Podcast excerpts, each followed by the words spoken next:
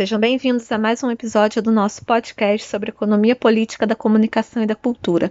Meu nome é Mariana Franco Teixeira e hoje vamos falar sobre o artigo Informação Científica, proposta de um novo modelo para o Brasil, de Hélio Kuramoto. Hélio Kuramoto é graduado em Engenharia Elétrica pela Universidade de Brasília, mestre em Ciência da Informação e Comunicação pela École Nationale Supérieure de Sciences de la Information de Bibliothèque doutor em Ciência da Informação e Comunicação pela Université Lumière Lyon, coordenador-geral de projetos especiais do IBICT, professor adjunto da Escola Ciência da Informação da Universidade Federal de Minas Gerais.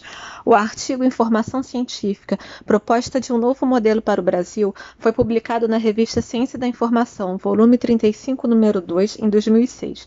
É dividido em cinco partes. A primeira trata-se da contextualização, na qual o autor apresenta o conceito de informação científica, o papel das revistas indexadas, das revistas científicas, conhecimento científico, o cenário do movimento em favor do acesso livre à informação.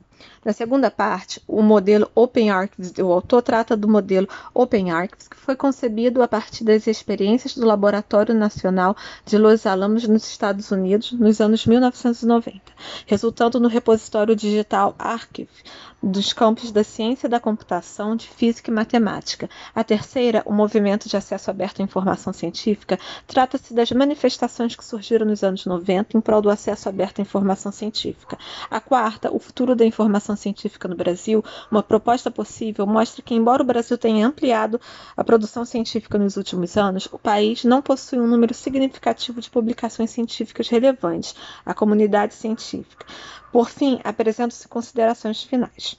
Hélio Kuramoto ainda diz na página 91 que, abre aspas, a informação científica é o insumo básico para o desenvolvimento científico e tecnológico de um país. Esse tipo de informação, resultado das pesquisas científicas, é divulgada à comunidade por meio de revistas. Os procedimentos para a publicação dessa informação foram estabelecidos pelo sistema de comunicação científica, o qual vem se consolidando ao longo de mais de três séculos. Fecha aspas. Na página 92 diz que, abre aspas, é importante ressaltar que as pesquisas científicas, em sua maioria, são financiadas pelo Estado, portanto com recursos públicos, do ponto de vista ético, os resultados dessas pesquisas deveriam ser de livre acesso. Não é isso, entretanto, o que acontece no sistema de comunicação científica tradicional. O pesquisador ou qualquer outro cidadão, para ter acesso àquilo que foi produzido com o apoio do Estado, precisará pagar pela assinatura de uma publicação científica. Trata-se de uma situação paradoxal, pois o Estado, para promover o acesso àquilo que produz, é obrigado a arcar com os custos de manutenção das coleções das revistas em que são publicados, os resultados de sua produção científica científica, fecha aspas e diz que, abre aspas, tais colocações constituem apenas uma faceta do problema. Existe a questão dos direitos autorais, os quais são entregues aos editores das revistas. Os autores nada recebem pelas publicações de seus trabalhos, tendo muitas vezes de pagar para ver os seus trabalhos publicados. Portanto, os autores não se interessam pelo retorno financeiro obtido pela publicação de seus trabalhos, mas pelo prestígio e notoriedade que essas publicações podem lhes trazer. O peso desse prestígio é sentido no momento em que esses pesquisadores submetem um projeto ou pedido de auxílio junto às agências de fomento ou mesmo no seu próprio ambiente de trabalho, quando de sua avaliação de desempenho. Fecha aspas. Na página 93 diz que, abre aspas, Trata-se de um modelo cujo maior beneficiário são os editores das revistas científicas, suportado pelos pesquisadores e pelo Estado, que, em última análise, mantém as assinaturas dessas revistas e, indiretamente, exige que seus pesquisadores tenham a notoriedade de publicar essas revistas. Fecha aspas.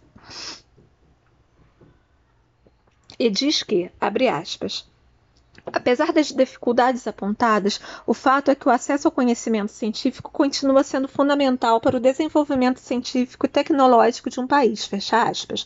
Ele diz que, abre aspas, ciente da importância do conhecimento científico no processo de desenvolvimento e que grande parte desse conhecimento foi gerado por países do hemisfério norte, verifica-se que existe um entendimento de que somente o compartilhamento desse conhecimento pode diminuir as desigualdades sofridas de forma crônica no, em nosso planeta. Fecha aspas.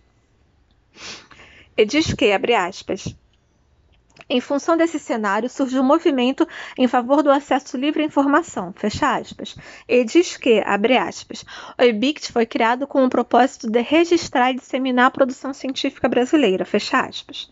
Na página 96 diz que, abre aspas, no final da década de 90 surgem diversas manifestações em favor do acesso aberto ou acesso livre à informação científica, consequência das dificuldades encontradas em face da crise dos periódicos científicos.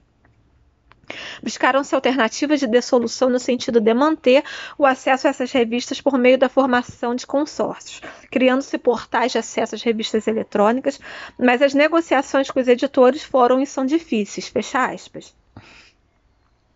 E diz que, abre aspas, com o estabelecimento do modelo e o Open Archives desenvolvimento de diversas ferramentas de, para software da construção de repositórios digitais, em publicações periódicas e eletrônicas, em conformidade com esse modelo, o movimento ganha consistência. Diversas declarações em favor desse movimento foram então sendo publicadas, intensificando-se a implantação de publicações periódicas eletrônicas e repositórios institucionais e temáticos de acesso livre, fecha aspas.